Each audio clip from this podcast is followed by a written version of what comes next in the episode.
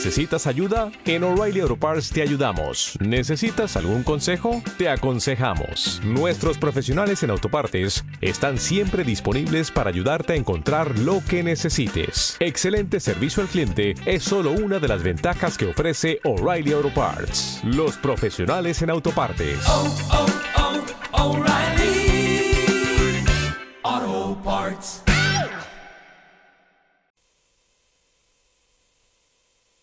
Pasa un minuto de las 7 de la tarde, son las 6 y 1 en Canarias.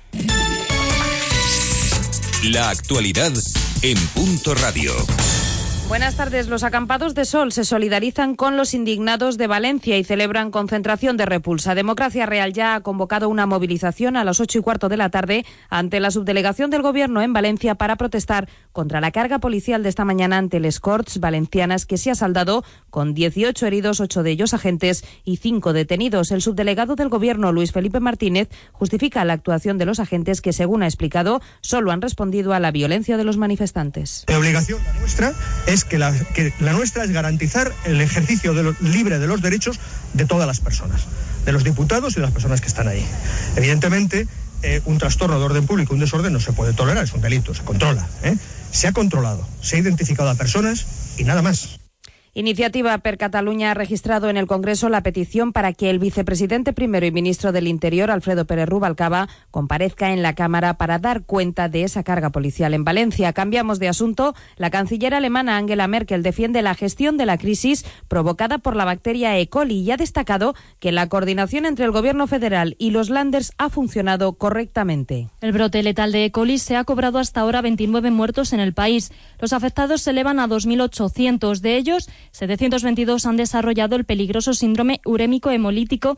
El secretario de Estado para la Unión Europea, Diego López Garrido, ha explicado en Berlín, donde se ha reunido con representantes del Ejecutivo, que Alemania apoyará una campaña para recuperar la imagen de las hortalizas españolas. El gobierno alemán eh, se ha comprometido a esforzarse por recuperar el prestigio de los productos agrícolas españoles, la calidad, la credibilidad de las hortalizas españoles en Alemania, mediante acciones concretas de promoción de dichos productos que el gobierno español ya está preparando.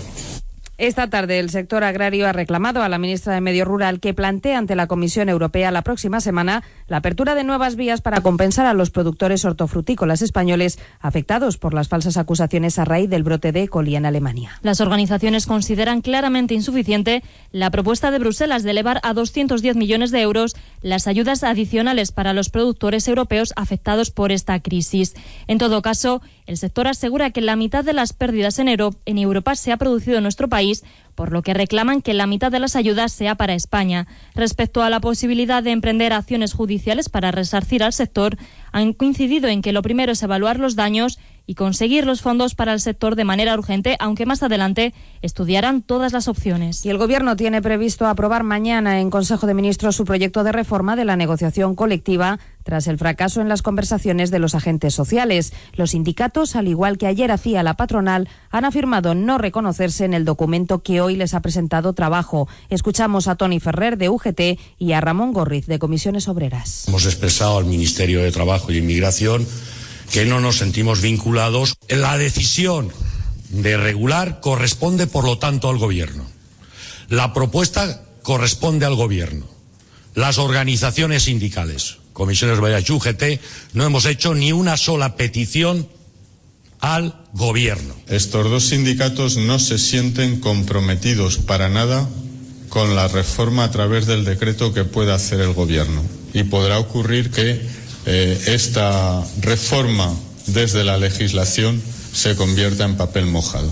Mientras el ministro de Trabajo insiste en que la propuesta es equilibrada para empresarios y trabajadores. Valeriano Gómez asegura que la reforma es la de más calado de estas características que se ha hecho en la historia de la democracia. Es la reforma más atrevida, más profunda que en el ámbito de la flexibilidad interna de las empresas se ha abordado durante nuestra historia democrática de las relaciones laborales españolas. Repasamos ya la actualidad del deporte con Dani López. Tenemos tenis en directo, tercera ronda en Queens. Rafa Nadal está jugando contra el checo Estepane, que ha ganado el primer set 6 a 3.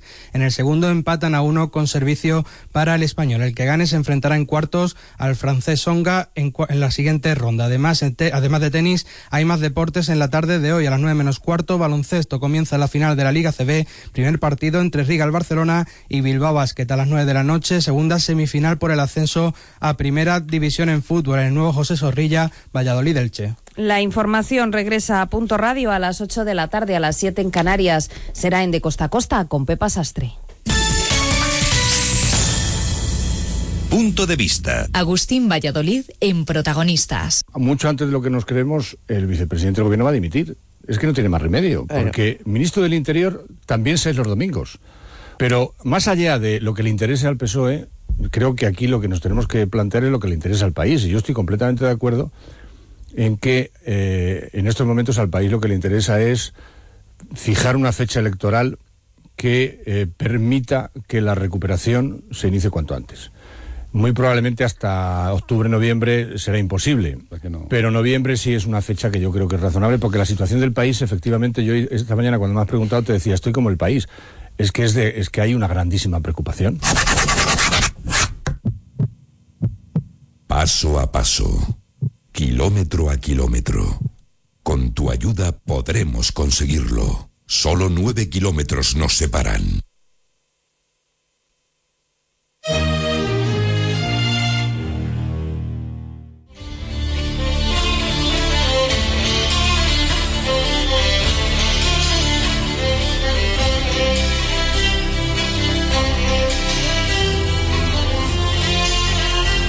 Queremos hablar de sanidad. Dirige y presenta José Luis Augusto.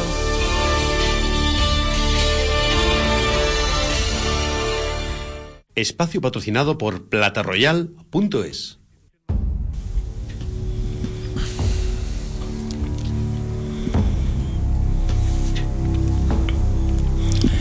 Buenas tardes, amigas y amigos.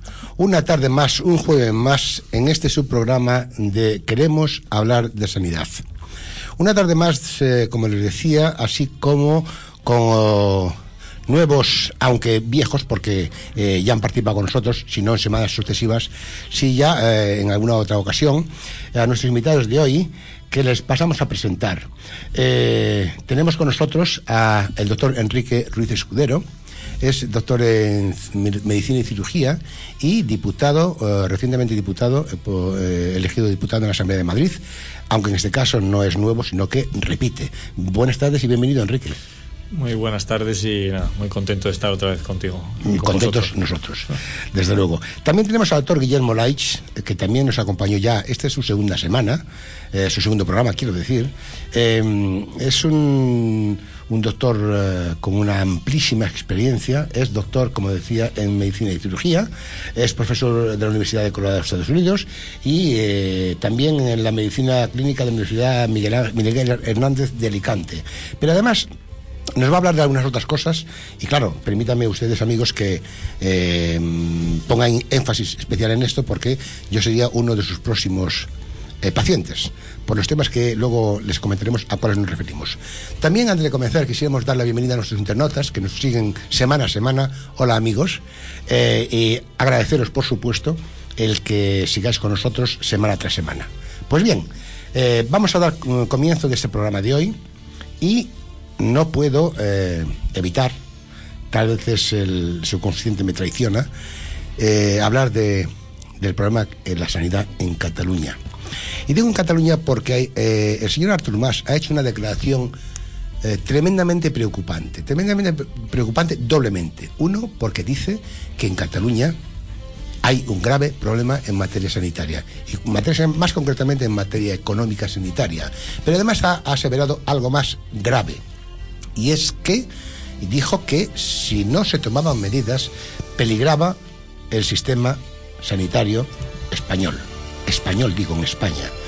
Claro, naturalmente eh, la respuesta ha sido inmediatamente mm, efectuada por algún portavoz del, Partido Socialista donde asegura, asegura que el sistema eh, nacional de salud es viable y está bien gestionado.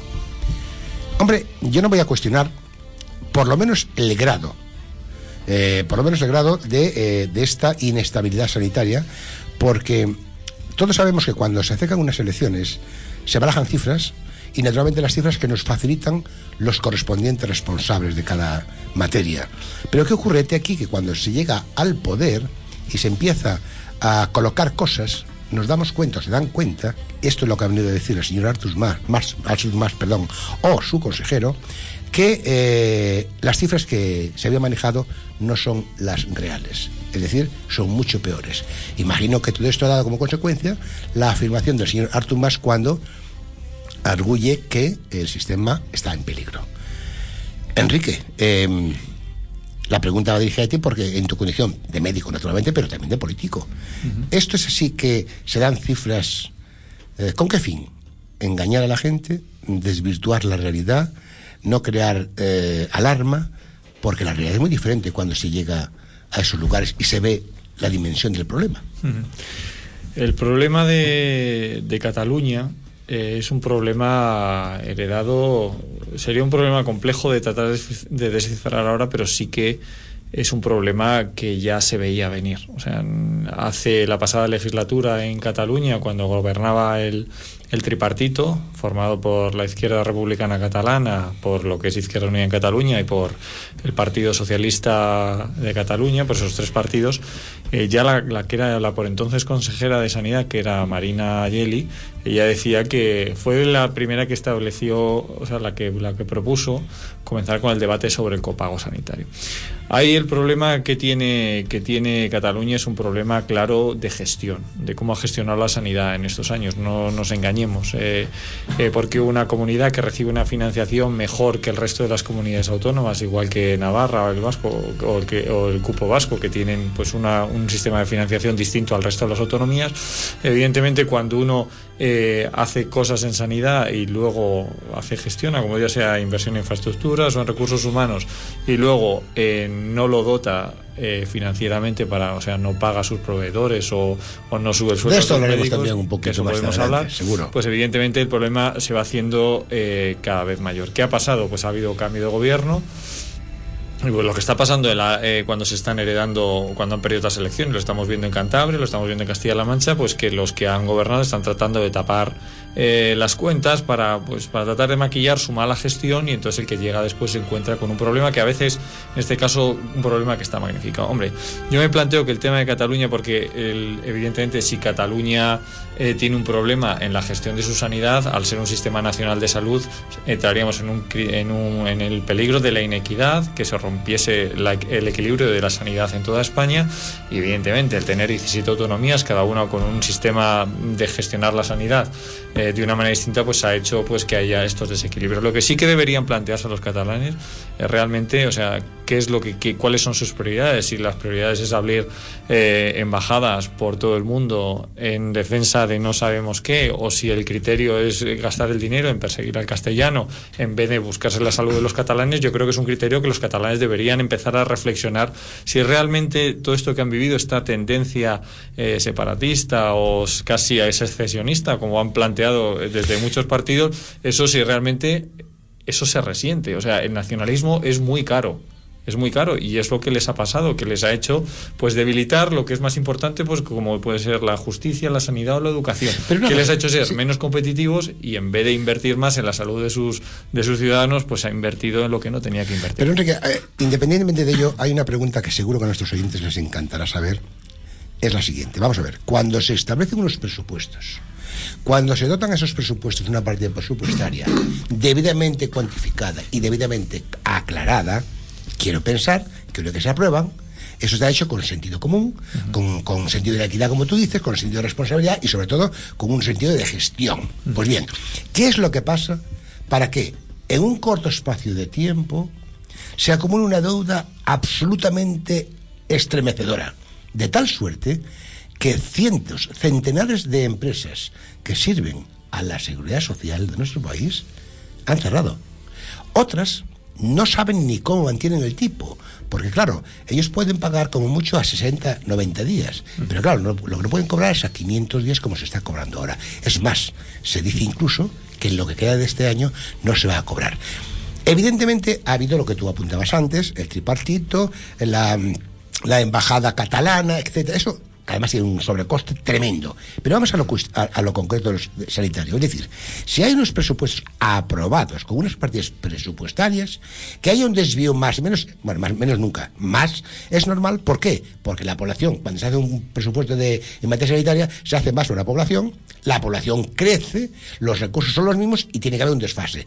Pero cuando hay un desfase tan descomunal, ¿Cómo se puede producir eso? Primera pregunta. Y segunda, ¿cómo la oposición, ya sé que no lo puede, si, si no puede hacer gran cosa, pero sí al menos denunciarlo para que sepan los españoles, en este caso los catalanes y también los españoles, cómo hacen la, gen- la gestión aquellos que en su día se les eh, dio esas, atribuciones que por supuesto no han dado todo resultado apetecible.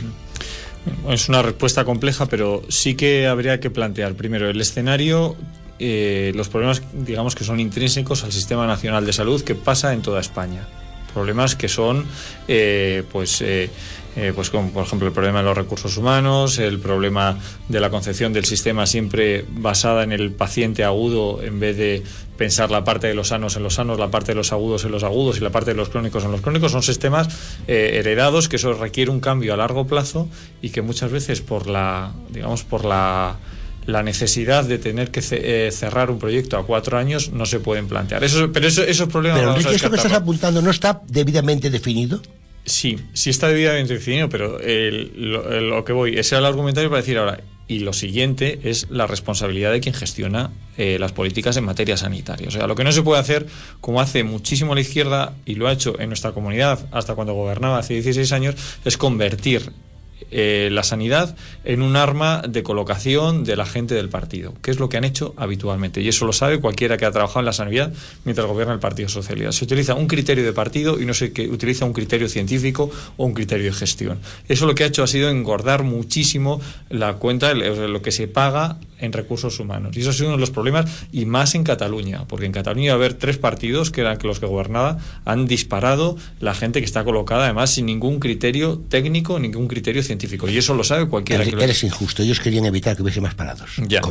Bueno, pues podían haberlo hecho de otra manera. Eso, y luego, sobre todo, es un criterio de responsabilidad. O sea, los presupuestos hay que ajustarlos. Usted sabe que no puede estar financiando eh, lo que hace en sanidad a costa de los proveedores, que es lo que está haciendo a base de la industria farmacéutica. Pues, hombre, en, Madrid eh, se paga, es la comunidad que más pronto paga, se paga con cierto retraso, bueno, por, por las circunstancias que son, pero desde luego no se puede, como pasa en Andalucía, que se pagan hasta, hay algunos que se pagan hasta 600 y pico días y se dan, o sea, y incluso cualquiera que trabaje con la industria de, de- con la, electro- la industria de la electromedicina le han dicho que años que se olviden de cobrar Y además que- con amenazas claro, veladas. Y además claro, con amenazas y con el veladas, criterio de sí. decir como, y como no sigas sirviendo encima no te vamos a pagar Sí, sí, te van a pagar, pero pasan el expediente abajo de todo. O sea, con amenaza velada. porque luego que entremos ya en, en cuestiones que ya que digo que son más eh, que forman parte de todo lo que es el sistema nacional de salud, pues hasta dónde pueden llegar las coberturas, eh, si podemos seguir asumiendo todo lo que vaya saliendo nuevo a nivel de la industria farmacéutica, o sea que valga un tratamiento antibiótico 7.000, 8.000 euros, si eso podemos tenerlo desde el primer momento, eso es lo que debemos plantear, hasta dónde puede llegar el sistema nacional de salud, pero evidentemente lo que hay que hacer es en un criterio de responsabilidad que tanto la gente que trabaja contigo, los recursos humanos, médicos, como coordinadores del sistema, enfermeras, auxiliares, todo el mundo,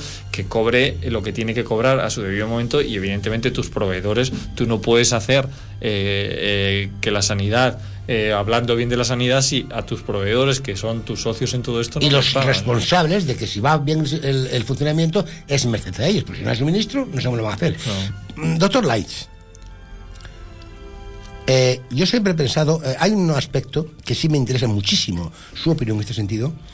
Yo le cuento un poco y le pongo antecedentes.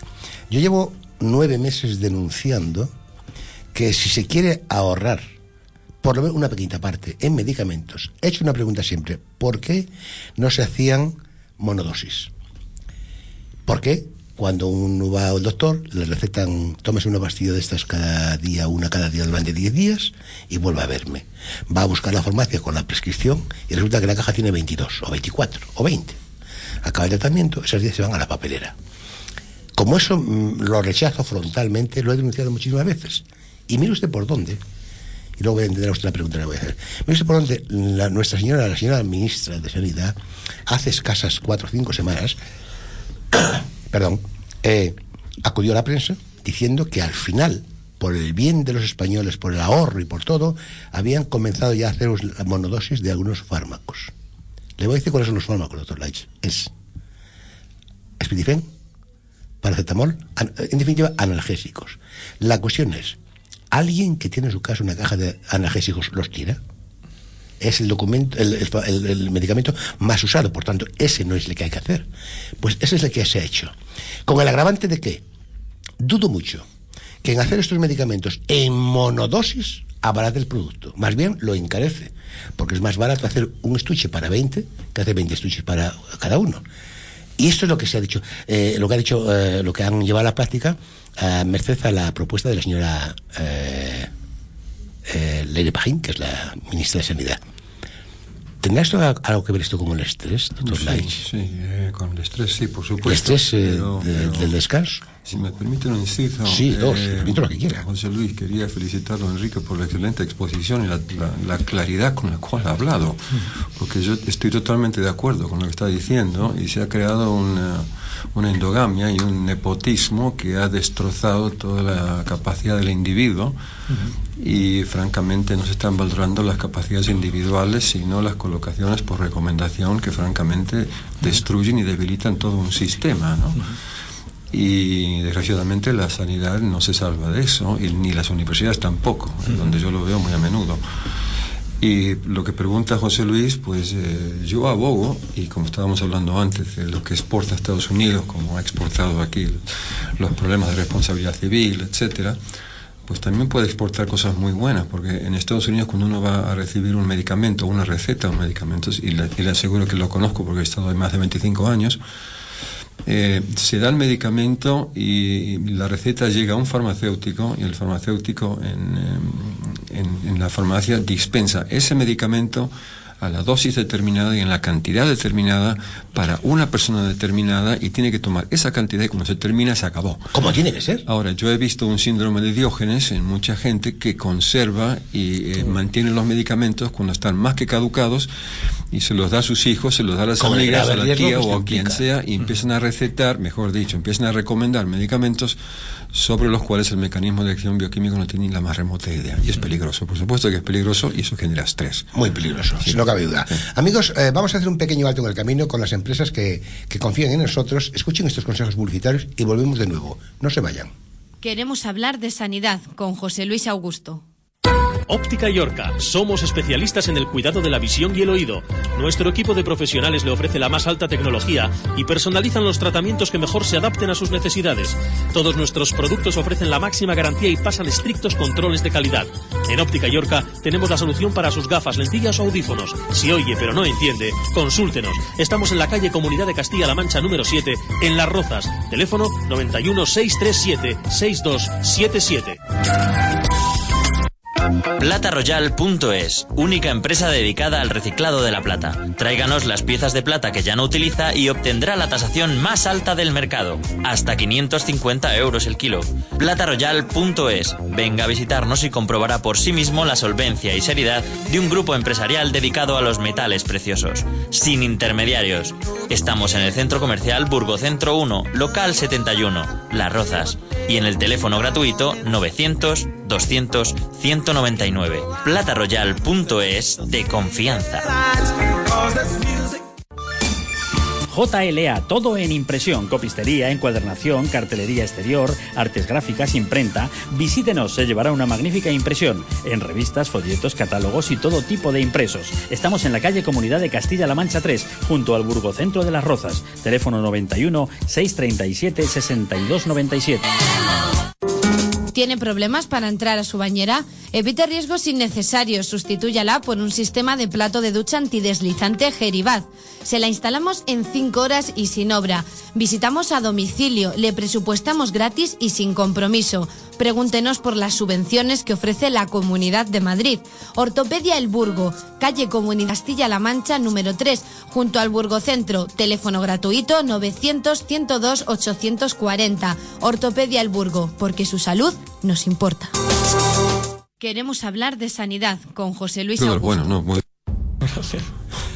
Aquí estamos de nuevo, amigos, eh, después de este pequeño eh, alto en el camino, y continuamos con el debate que estábamos manteniendo antes de acudir a estos mensajes publicitarios.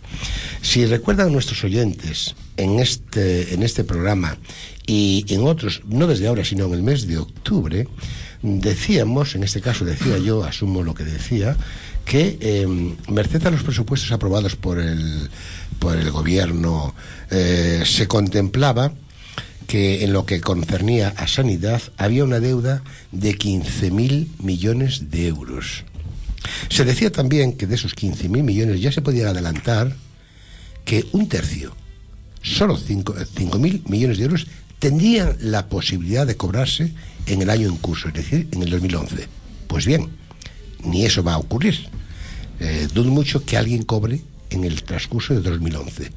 Pero para añadir más, no leña al fuego, sino para agravar más este comentario, este aquí que hay unas cifras que se manejan, que se han sido publicadas recientemente, donde dice que el Estado debe 5.000 millones de euros por el suministro de medicamentos a hospitales públicos. Pues bien, si como decía antes de irnos a publicidad, algu- algunos, eh, algunas mentes privilegiadas dicen que sirvan y si no sirvan, no, no quieren servir, no sirvan, pero usted no va a cobrar, eso sí, ya sabemos lo que va a pasar con sus facturas. ¿Qué va a pasar también con los medicamentos? Va a pasar lo mismo porque, claro, eh, como decían en Cataluña, que por cierto han salido de la calle más de 3.000 sanitarios, cuando el responsable sanitario dijo que había que reducir el 40% de la actividad sanitaria, que, que es de locos, porque yo no sé dónde está el ahorro. El retrasar la actividad sanitaria, lo que estamos es prolongando, retrasando las medidas, pero no estamos ahorrando nada, pero además hay otro caso más agravado. Y es que probablemente, nunca en sentido contrario, probablemente estos casos se empeoren, tengan mayor coste y lo más importante de todo, pongan en peligro la vida de estos, de estos eh, pacientes. Pues bien, por estas medidas que se anunciaban o, se daban para ver cómo relacionaba la, la- la población, hace escasos días más de 3.000 sanitarios se han echado a la calle porque son una auténtica barbaridad. Barbaridad y, como antes apuntaba nuestro invitado, uno de nuestros invitados, Enrique, eh, es cuestión de gestión, gestión y gestión. Y sobre todo, no se trata de hacer una gestión con un solo protagonista, sino que a este protagonista o este titular, o llamémoslo como queramos, tiene que rode- rodearse de un equipo competente, conocedor de los medios y desde luego que sepa gestionar los recursos. Enrique, 5.000 millones de euros en medicamentos de deuda. ¿Esto se va a poder arreglar? Se tiene que, que poder arreglar. Estamos en un momento, pues, un momento complicado, porque sobre todo el- es lo que lo que hemos hablado antes. Estamos eh, financiando la sanidad a costa de, de los proveedores, claro, a base cuestión de los, de los proveedores, en este caso farmacéuticos, pero de otros ámbitos también. Y la verdad es que la situación requiere primero situaciones de de, de urgencia de lo que es el, mantenimiento base. ¿no? El otro día se manifestaban los, eh, las empresas, las contratas de limpieza de los hospitales de Castilla-La Mancha porque eh, llevan sin cobrar ya este último mes porque eh, el gobierno de Barrera, del Partido Socialista, les debe 11 millones de euros a solo esta empresa, la parte. O sea, que digamos que es la gestión, digamos, de más brocha gorda, pero, pero esto requiere un, mucho talento para, para ir todavía más, afinar más en los procesos. Eh, tenemos que seguir eh, recortando, pero de manera sin, con un criterio básico, que es no bajar nunca la calidad asistencial. Entonces, eso eh, requieren labores de gestión muy, muy, muy específicas.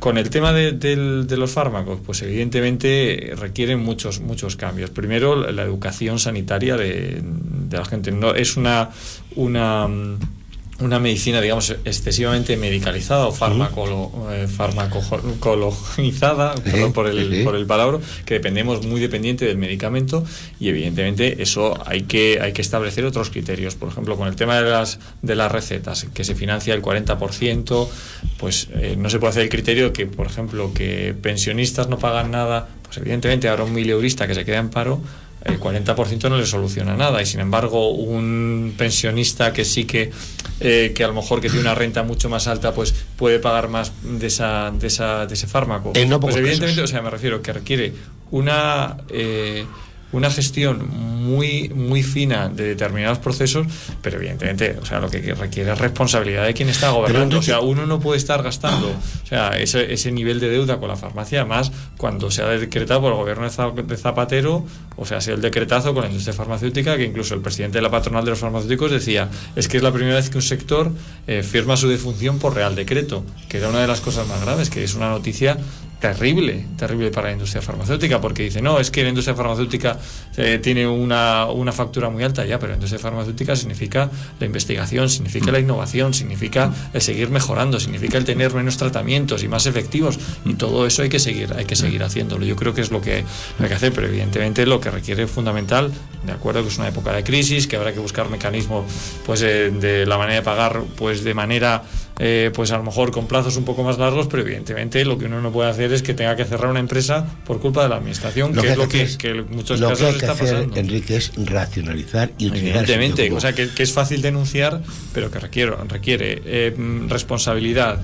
Luego, los procesos de gestión más, digamos, más importante, ajustarlos al máximo y luego seguir innovando, porque hacer procesos que sean mucho más, eh, mucho más racionales requiere talento y eso hay que hacerlo y hay que hacerlo, pero desde cualquier momento, o sea, Sin duda. desde y hay que implicar, porque claro, la sanidad es muy compleja, hay que implicar a los profesionales, hay que implicar a los propios pacientes, hay que implicar a todo el mundo y eso es un proceso de gestión, es un proceso complicado. ¿no? Doctor Laich, eh, ¿a dónde nos llevaría la enseñanza en las universidades, campo del que usted es profundo conocedor, con un mínimo de talento, como decía Enrique, en la gestión de los recursos?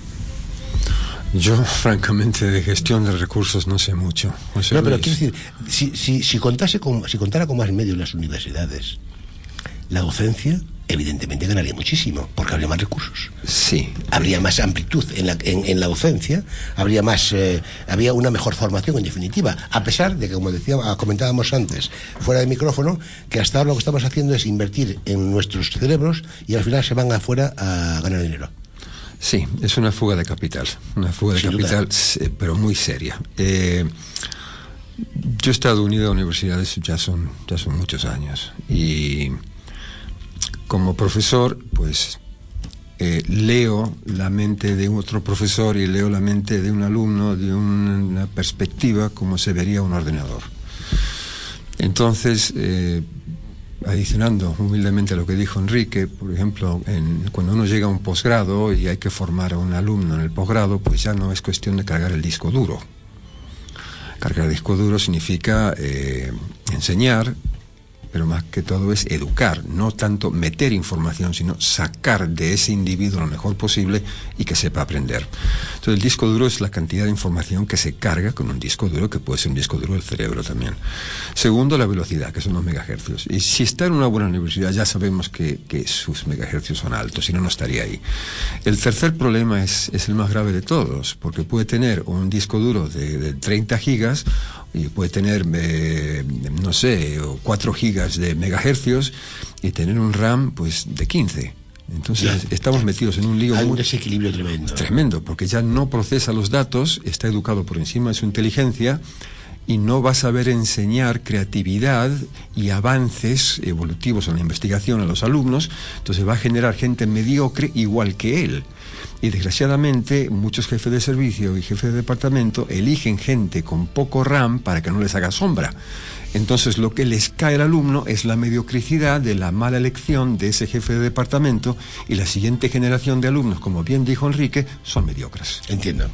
Eh, Enrique, vamos a ver. Yo voy a hacer un poquito el portavoz de, algunos de nuestros oyentes que les gustaría preguntar lo siguiente. Hay un refrán, que dice que a grandes males, grandes remedios. Estamos en una situación en nuestro país, desde luego en materia sanitaria, porque nuestro campo, por supuesto, pero en cualquier, lo podemos extrapolar a cualquier otra eh, área. Pero estamos en un gran problema sanitario. Pregunto, ¿tan difícil es llegar a un pacto de Estado, en este caso y en otros, en materia sanitaria? Porque, que yo recuerde, desde el año 78 en la Moncloa, por cierto, magníficamente llevado, que todo el mundo lo ha, dicho así, eh, lo ha liderado con una sutileza y con un control y con un talento, como tú antes apuntabas, que fue Adolfo Suárez, los famosos pactos de la Moncloa, que la situación era delicada y había que involucrar a todos. Pregunto, eh, Enrique, ¿tan difícil es llegar a un acuerdo, a un pacto de Estado en materia sanitaria, dada la situación que estamos atravesando? Porque probablemente haya inflado la expresión don el señor Artur Mas, pero, pero hay mucho de cierto en lo que ha dicho él. Y el riesgo es muy grande. ¿eh? ¿Tan difícil es llegar a un pacto de Estado? Eh, no es difícil llegar a un pacto de Estado ¿Y por porque de hecho todas las eh, todos los consejeros de sanidad, consejeros y consejeras de sanidad de todas las comunidades autónomas han expresado esta preocupación sobre eh, la sostenibilidad o sobre en algún momento han planteado el copago o en algún momento eh, han planteado los problemas eh, a la hora de, de pago a proveedores, unos con mayor o menor, eh, digamos, con mayor o menor preocupación. Bueno, la Comunidad de Madrid, como en todos, pues siempre la preocupación es la que hay, pero desde luego eh, los, los criterios, o sea, los deberes a nivel de presupuesto se han hecho bastante mejor. O sea, no es casualidad que Madrid sea la comunidad la única que no necesita un plan de saneamiento. Eh, no es normal que la comunidad va, es, es gracias a la gestión, pri- principalmente la presidenta Esperanza Aguirre y los criterios que ella impone, que es lo que permite pues que en la Comunidad de Madrid se ha creado empleo, poco, pero se ha creado, y se llevamos ya cuatro trimestres de crecimiento, poco, pero de crecimiento. O sea, eso eh, es lo que hablamos siempre, apelamos a la responsabilidad. Eh, a lo que voy. Y la preocupación de todos los consejeros de sanidad y consejeras es evidente. Lo que sí que está claro que seguimos estando en un sistema nacional de salud y como tal eh, la responsabilidad no puede ser solo de cada de cada consejería de manera independiente como si esto fuesen 17 reinos taifas. Para eso existe un digamos un, un escenario donde donde se gestiona todas las decisiones digamos de rango muy importante a nivel sanitario independiente de la gestión más más pequeña que es el Consejo Interterritorial que lo capitanea en este caso la ministra de Sanidad, que es doña Leire Pajín, y que ahí es donde se reúnen y todos los consejeros expresan sus preocupaciones y donde ahí se llegan a las, decisiones importantes que, que hay que tomar. Eh, evidentemente, y lo digo con, eh, con toda la sinceridad del mundo, yo creo que a día de hoy la ministra de Sanidad no está capacitada para tomar una decisión de ese, de ese rango. Porque es una decisión que, exige eh, un gran conocimiento en materia sanitaria, que es muy complejo, todos lo sabemos los que estamos dentro, hemos trabajado en un sentido o en otro, tanto dentro de la sanidad pública como en la privada, sabemos la complejidad de las decisiones. Y yo creo que probablemente cuando ella empiece a conocer de qué va la sanidad española, probablemente ya esté fuera del gobierno porque habrá habido cambio de gobierno, que es lo que esperamos, al menos que estamos dentro del Partido Popular y espero que muchos españoles. Entonces, para esto es lo que hablamos siempre, alguien que tome por su personalidad, por su conocimiento, eh, por su capacidad de razonar las cosas, pueda abandonar todo esto. Y a día de hoy, pues no lo tenemos, pero es un. el- nosotros creemos que, que el gobierno del Partido Socialista, en su conjunto, está muy por debajo de las exigencias que requieren situaciones en estos momentos, situaciones además de un gran calado, de una gran decisión y de, premura, y entonces estamos donde estamos. Por ejemplo, el otro día eh, eh, Mariano Rajoy, el presidente del Partido Popular, hacía ofertas tan tan elementales como, bueno, ¿por qué tiene que estar cada, cada consejería de sanidad de cada comunidad haciendo, por ejemplo, la compra de vacunas? ¿No sería más lógico crear una central de compras y que una sola persona negociase todas las vacunas de España, que seguro que va a ser un coste mucho más barato para los españoles? Pues cosas tan sencillas como eso, pero para eso hay que tener eh, lo que he dicho antes, eh, capacidad de liderazgo, conocimiento de las cosas y luego una capacidad de decisión de decir, oye, vamos a ir y, a por esto. y- y añado yo, y argumentos para convencer a quienes tienen que claro, hacerlo, porque eso esto es- sí que son habas contadas. Esto, eh, o sea, eh, yo creo que, y primera de las cuestiones que aceptar unas reglas del juego básicas, o sea, la sanidad es uno de los grandes valores que tenemos en España y nunca se puede ni se debe politizar como han hecho comunidades como ha sido el ejemplo de Cataluña hasta hace bien poco. Yo añadiría también otra cosa más a esto que acabas de apuntar, Enrique, y es que un dirigente, sea político, sea empresarial, tiene que despertar el seguimiento, tiene que liderar. Eh, es decir, si yo quiero aprender medicina, tengo que empezar eh, admirando a quien me da clases. Porque si lo que me da es pena y acudo a clases pero no tengo más remedio si quiero aprobar, ese es el gran problema. Y el gran problema tiene que, digamos, el líder tiene que arrastrar, no empujar, tiene que ir delante, no detrás. Pero no, esto sería motivo de otro debate. Amigos, un nuevo alto en el camino. Volvemos de nuevo con unos consejos publicitarios que seguro que les va a gustar. No se vayan, volvemos ahora. Queremos hablar de sanidad con José Luis Augusto. Óptica Yorca. Somos especialistas en el cuidado de la visión y el oído. Nuestro equipo de profesionales le ofrece la más alta tecnología y personalizan los tratamientos que mejor se adapten a sus necesidades. Todos nuestros productos ofrecen la máxima garantía y pasan estrictos controles de calidad. En Óptica Yorca tenemos la solución para sus gafas, lentillas o audífonos. Si oye pero no entiende, consúltenos. Estamos en la calle Comunidad de Castilla-La Mancha número 7, en Las Rozas. Teléfono 91 637 6277. PlataRoyal.es, única empresa dedicada al reciclado de la plata. Tráiganos las piezas de plata que ya no utiliza y obtendrá la tasación más alta del mercado, hasta 550 euros el kilo. PlataRoyal.es, venga a visitarnos y comprobará por sí mismo la solvencia y seriedad de un grupo empresarial dedicado a los metales preciosos, sin intermediarios.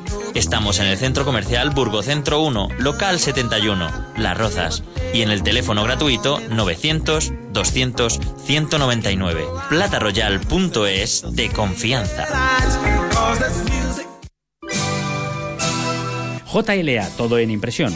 ¿Qué necesita? ¿30.000, 40.000 copias? ¿Cómo las quiere? ¿Encuadernadas, grapadas, a todo color? Todo lo que necesite en encuadernación, artes gráficas, reprografía, imprenta, cartelería exterior. Visítenos, se llevará una magnífica impresión en revistas, folletos, catálogos, cartas, sobres y todo tipo de publicidad. JLA, calle Comunidad de Castilla-La Mancha 3, junto al Burgocentro de las Rozas. Teléfono 91 637 6297. Ortopedia El Burgo está formada por un grupo de profesionales en el ámbito de la discapacidad con más de 30 años de experiencia y especializados en adaptaciones ortopédicas. Al ser fabricantes, ofrecemos la máxima calidad y absoluta garantía en cualquier prestación de tipo ortoprotésico que nos solicite. En Ortopedia El Burgo buscamos la mejor calidad de vida de nuestros mayores, personas enfermas o discapacitadas. Visítenos en calle Comunidad Castilla-La Mancha número 3 junto al Burgocentro de las Rozas o llámenos al 91 637 8081. Ortopedia El Burgo, porque su salud nos importa. Queremos hablar de sanidad con José Luis Augusto.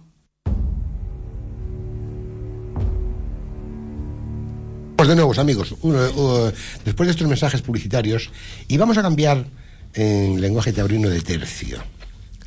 Leo, y además aprovecho porque eh, tenemos hoy con nosotros a un experto en esta materia y que Enrique también nos enriquecerá el debate. Leo, el estrés y la ansiedad relacionados con la crisis está incrementando los trastornos temporomandibulares, conocido como el TTM, según ha conocido la Sociedad Española de Cirugía Oral. Dice, cuando estamos angustiados, tendemos a apretar la mandíbula, lo que con el tiempo puede provocar un TTM. Recuerden que es un trastorno temporomandibular. Pero además, mmm, con esto a veces se acompaña con aparición de síntomas como dolor muscular, inflamación, cefaleas, otitis y lesiones dentales. Por el estrés. Doctor Leitch, ¿qué es el estrés? El estrés es cualquier estímulo que produce una respuesta adaptativa. Así de sencillo y así de difícil. Por tanto, uno la que sufre... respuesta adaptativa pues puede ser benigna o maligna. Puede ser beneficiosa o no beneficiosa. Puede ser adaptativa o no adaptativa. Entonces hay un estresante, que es el estímulo, y hay un estrés. El estrés tiene tres etapas, que las definió Hanselier en su momento, que fue nominado para Premio Nobel en su momento. Y la primera es una etapa de alarma, en la cual el organismo confronta el estresante, sea cual sea. Una segunda etapa en la cual se acostumbra a él, que se llama una fase aguda si es corta o crónica si es más larga. Y luego una fase de agotamiento, que es cuando el organismo no aguanta más ese elemento estresante y se da por vencido e incluso puede sobrevenir la muerte. Eh, antes, doctor, decía usted al inicio, perdón, hablaba de que podía ser benigno o maligno. Sí. ¿Debo entender, le interpreto bien, que puede haber algún estrés que sea benigno? Sí, la mayoría. De hecho, sin estrés no podemos estar vivos. Como por ejemplo el estrés de considerar la muerte. La muerte la tenemos siempre en mente y eh, es parte de la vida. Y de hecho el concepto de muerte en nuestras vidas pues nos ayuda a vivir mejor. Eh, de hecho mucha gente que le ha pasado cerca a la muerte luego vive de otra forma, es mucho más empático, vive más cada segundo, es más abierto con todo el mundo, se comprende mejor y deja un poco de lado las tonterías de ganar tanto dinero y insuflar su ego erróneamente y vuelve a ser un niño sencillo, agradable, con mucha experiencia y consigue a través del contacto cercano con la muerte estructurar ese cóctel de esa alquimia tan difícil que es combinar la alta experiencia con la inocencia. O sea, em, eh, si lo interpreto bien, eh, lo que suele decir cuando uno ha estado al borde de la muerte que cambia, se cambia de, la manera de pensar cuando algunos dicen que quieren ser el más rico del cementerio, quieren dejar de ser el más rico del cementerio y el más feliz en la vida. Doctor eh, Enrique Ruiz, ¿hay estrés en el Parlamento Autonómico? Sí. ¿Se sabe controlar? Eh, o, se controla, ¿O se controla con exabruptos, con descalificaciones? Hombre, habría que tratar de escenificarlo de la mejor manera posible, pero sí que, estrés, sí que hay situaciones estresantes dentro de un parlamento, evidentemente. Cuando uno está en un debate complicado, son situaciones eh, que además que requieren eh, decisiones rápidas, eh, argumentar con, con, rapidez y con ironía y cuando uno trata de hacer estas cosas, pues hombre, son situaciones que crean, que crean cierto... ¿Y qué produce más estrés, Enrique? ¿Algunas caras o algunos contenidos? Algunos contenidos. Para mí siempre son los contenidos. Las personas, al fin y al cabo, cuando uno está cuatro años en un parlamento y y al final tienes acabas teniendo una relación personal con porque al fin y al cabo el trabajo parlamentario aunque escenifiquemos nuestros desencuentros que los tenemos y además algunas veces muy, grandes pero sí que al fin y al cabo las personas al fin y al cabo acabas conociéndolos muchas veces intuyes por dónde va a ir y, no suele haber yo en esta primera legislatura que esta ha sido esta pasada que tuve no la verdad es que enfrentamientos personales no tuve prácticamente en ningún en ningún momento. Sí tuvimos rivalidades pero lógicas. O sea que imperaba el respeto.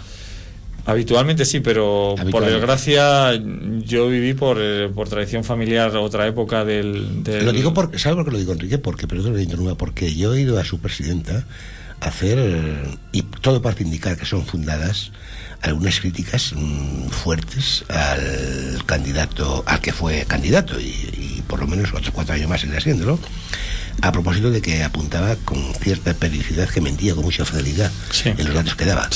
Eh, yo estoy convencido, antes daba también unos datos a propósito de la Comunidad de Madrid, en los que se, se creaban poquitos empleos, pero se creaban, eh, si mejoraba un poquito, pero se mejoraba.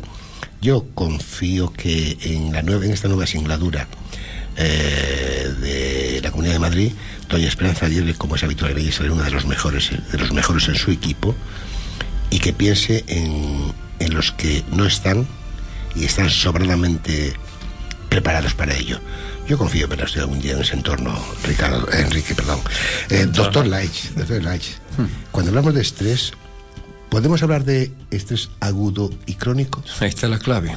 Ahí está la clave. Explíquenoslo. Sí, eh, hay un libro muy interesante que se titula ¿Por qué las cebras no tienen úlceras? Las cebras no tienen no tienen úlceras. Y se lo recomiendo a todo el que esté interesado, porque me parece que es el mejor libro sobre estrés que se ha escrito hasta la fecha, por Robert Sapolsky de la Universidad de Stanford, y es alumno de, Bruce McEwen, que es una de las figuras más eh, prominentes en este terreno del mundo. Y el estrés agudo es el, es el, estrés a corto plazo y el estrés crónico es el estrés a largo plazo. Y le, le voy a dar un ejemplo. Vamos a suponer que que tenemos eh, un señor llamado, por ejemplo, Juan, en el momento actual, eh, año 2011. Y ese hombre está sujeto a una serie de leyes y un civismo y está trabajando en una empresa y su jefe pues le pone pegas, le pone trabas, eh, lo quiere eliminar, quiere meter un amigo porque francamente es competente, de lo que hablábamos antes que hay ciertos sistemas que favorecen eso, y él quiere eh, intuitivamente eh, cogerlos un jefe de los hombros y sacudirle y decir, pues mire, yo valgo, no lo puede tocar porque lo van a denunciar, lo van a meter preso, se tiene que tragar su rabia, tiene que tragar su ira, entonces vive iracundo, rabioso, invirtiendo todo eso para adentro y eso le está activando un sistema nervioso simpático, no el parasimpático, el simpático, está soltando mucha adrenalina, noradrenalina, dopamina, entonces vive en un estrés crónico, no de elevada intensidad, sino de mediana intensidad, y eso a la larga empieza a liberar O sea, otra está sustancia. cronificando el su estrés. Exacto, y va a llegar al punto de liberar cortisol de forma crónica, va a entrar en depresión, con ansiedad, y eventualmente va a tener serios problemas, y así se generan los perdedores. Ahora, otra cosa más. Volvemos para atrás. Supongamos que no estemos en el año 2011. Vamos para atrás tres millones de años. Nos encontramos con Lucy, una pequeña señora con un cerebro de 450 centímetros cúbicos, no de 1500 como el de este señor que acabo de describir. Si ve que alguien la corre, si ve que hay un, hay un peligro, ella corre y dispara como hacen las cebras. Pero cuando se acaba el estresante, vuelve de vuelta a su vida normal y vuelve en estado basal. O sea que su, su, su estrés es agudo, en bloques agudos y cortos, pero vuelve a la normalidad. Mientras el señor que acabo de describir no vuelve a la normalidad, ni durante el día ni durante la noche. Entonces es mantenido, crónico, de baja intensidad, y ahí está el problema. La otra señorita, hace tres millones de años, vive una vida mucho más sana, no tiene el problema de la civilización o las leyes que actúan hoy, y esa persona aguanta el estrés. El mismo sistema que use- se usa con atletas de élite. Son dosificaciones de entrenamiento cortas y agudas, no crónicas. O sea que en definitiva es, podemos decir lo que yo llamo, o lo que Dean llama hace tiempo, la inteligencia ignorante, que es aquellas personas, en este caso no sé si animales, que como no saben lo que no pueden hacer, van y lo hacen. Quería apuntar algo, Sí, Enrique. no, y además es que es una explicación perfecta. Yo recuerdo la época, bueno, ya hace unos cuantos años cuando eh, dábamos el catedrático de Fisiología de la Facultad de la Complutense de Madrid, que era el doctor Francisco Mora, además que es un divulgador científico, y nos explicaba precisamente con el mismo ejemplo, decía que la descarga parasimpática, dice, hace años, dice, el león que utiliza, o la cebra, en este caso la cebra, dice, utiliza el reflejo de huida, cuando ve el peligro sale corriendo, que es realmente va más acorde con esa descarga parasimpática. Dice, lo que pasa que ahora el problema, cuando uno tiene el jefe que le está regañando continuamente, no hay reflejo de huida. O sea, y, no, y todavía ese, ese conflicto de todas nuestras conexiones neuroendocrinas para poder, para poder salvar esa situación produce lo que produce, que claro, el estrés es un enemigo difícil de, difícil de combatir, no es un Sí. enemigo fácil de combatir. Y la verdad es que la explicación ha sido perfecta porque realmente no explicaba, no explicaba Y esa es la esencia del miedo, Enrique. porque una vez en Estados Unidos me acuerdo que estaba en una clase en UCLA, en UCLA, y un señor definió eh, el miedo con una claridad increíble. Dijo, el miedo tiene dos personalidades. Y dice, primero el miedo viene ante uno, se le para delante, levanta los brazos y te dice, te voy a asustar. Y te voy a activar el sistema simpático y vas a estar asustado mientras tú me escuchas. Y segundo, mi segunda personalidad es que soy mentiroso. Es toda una ilusión, no me crea. Interesante, interesante. Yo no creo que se me olvide, pero veo que para. Yo creo que. Mire, les adelanto lo siguiente. Mm, Como ya con algunos otros invitados ya lo, lo hemos hecho en esta Semana Santa, eh, yo les voy a invitar a ustedes a comer en un restaurante en, en Guardamar donde ahí no existe el estrés. Es más, no saben lo que es eh, una playa, un- una agua extraordinaria, limpia, no fría, un restaurante magnífico donde son defensores a ultranza de la dieta mediterránea, que es el restaurante, mi restaurante preferido, Casa Valentín, en Guadamar de Segura. Y les voy, les emplazo a invitarles a comer para que eh, no piensen en el estrés. Pero a pesar de que nos quedan todavía cinco minutos, quiero exprimirlos al máximo y nos van a quedar temas para hablar para la próxima semana. Temas que me interesan especialmente porque yo, como decía al principio, soy un potencial paciente de, de mi amigo el doctor Laich cuando habla que se refiere al, al antienvejecimiento, y no me mire, y al adelgazamiento, pues usted mirarme me va a dar igual. y luego lo, tenemos que dejar. Pero quiero agotar estos cinco minutos. Doctor Laich, ¿qué significa en el estrés la homeostasis? Homeostasis quiere decir eh, man- manutención de un medio interno estable, homeo, que se mantiene. Entonces, dentro de la homeostasis hay diferentes elementos muy críticos que no pueden variar, poca variabilidad, como la tensión de oxígeno, la temperatura de la sangre, el pH, la volemia, la cantidad de sangre. Si varía eso, está en peligro nuestra vida. Entonces, como no puede moverse la homeostasis mucho, hay otro sistema que actúa como amortiguador. Hagan de cuenta que están en un coche y que el conductor tiene que estar relativamente estable y no puede estar dando golpes en el techo. Entonces, si él va en un camino donde hay baches y agujeros, alguien tiene que amortiguar esa- ese desnivel y están los amortiguadores. Entonces, esa amortiguación dentro del sistema neuroendocrino nuestro se llama alostasis. Entonces, se mueve el sistema alostático para que no se mueva el homeostático. Y esa alostasis es la que genera el estrés. Y dentro del movimiento alostático, lo que se llama carga alostática es el desgaste del organismo producido por la alostasis para mantener un medio interno estable. Y eso es lo que lo rompe a uno en el estrés crónico. Pues yo me quedaría aquí toda la tarde escuchando esto. Pero nos quedan todavía tres temas más y los vamos a abordar lo más conseguidos posible para que podamos abordarlos. Eh, doctor eh, Laich, luego le preguntaré al doctor Enrique una cosa que me viene en la cabeza ahora. ¿Qué es la hormesis? Hormesis. Hormesis es justamente lo que se hace en oposición al estrés, a la, a- a la manutención de la homeostasis, a la alostasis, etcétera. Quiere decir que vamos a exponer a la persona a cantidades controladas de estrés desde un momento determinado en su vida, cuando tenga 20 o 25, 30, 35 años, de tal forma que se vaya adaptando y no tenga esos picos de actividad simpática que le hacen perder el control y que quizás por otro motivo lo lleve a un funcionamiento crónico del estrés y lo lleve a la pérdida de su salud. Por ejemplo, supongamos que contamos un cuento muy conocido para para explicar esto. Una noche un alcalde de una ciudad de mil personas recibe una llamada de la muerte. Y la muerte habla con el alcalde y le dice, mire, el que avisa no es traidor. Esta noche paso por el pueblo y me llevo a cinco personas. O sea, cinco van a morir. Él lo hace público y, lo escuchan. Vale, y el día siguiente pues se da cuenta que han muerto 50 y que hay 200 ingresadas en hospitales y que el resto no está del todo bien. Entonces llama a la muerte y le dice, mire, perdóname, pero ustedes son mentirosos, han muerto 50 y el resto está muy mal. Dice, no, no, usted se equivoca, yo me llevé a 5. El estrés y el miedo hizo el resto. Increíble. Increíble. Eh, Enrique, ¿sabes controlar el estrés en tu caso? En las asambleas, particularmente. Yo estoy seguro de la vida privada, sin duda ninguna, porque es una persona absolutamente equilibrada. Pero este equilibrio se puede mantener al mismo nivel, cuando menos, en el ejercicio de.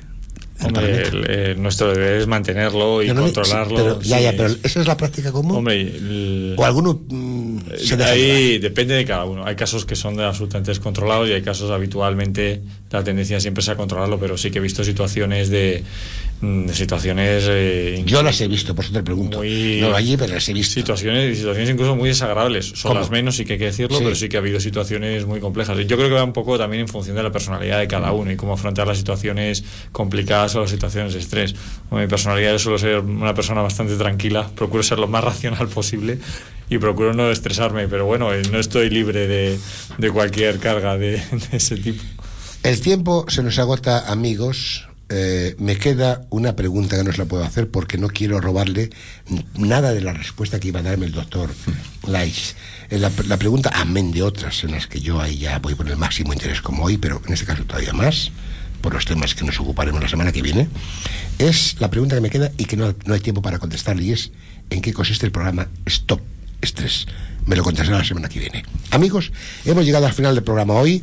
A mis amigos, a mis eh, compañeros de, de mesa, les invito al restaurante Casa Valentín, que se come de maravilla. No existe el estrés.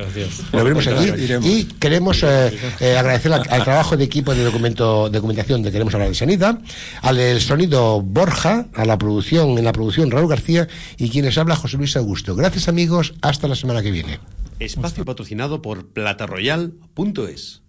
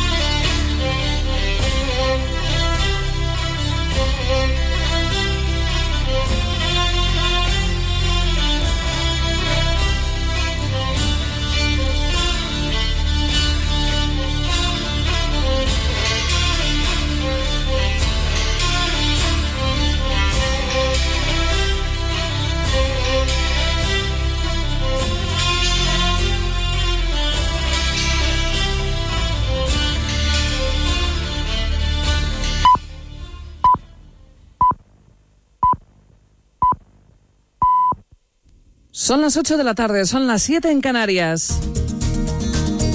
De costa a costa. Dale más potencia a tu primavera con The Home Depot. Obtén una potencia similar a la de la gasolina para podar, recortar y soplar con el sistema OnePlus de 18 voltios de Ryobi desde solo 89 dólares. Potencia para podar un tercio de un acre con una carga. Potencia para recortar el césped que dura hasta dos horas. Y fuerza de soplado de 110 millas por hora. Todo con una batería intercambiable.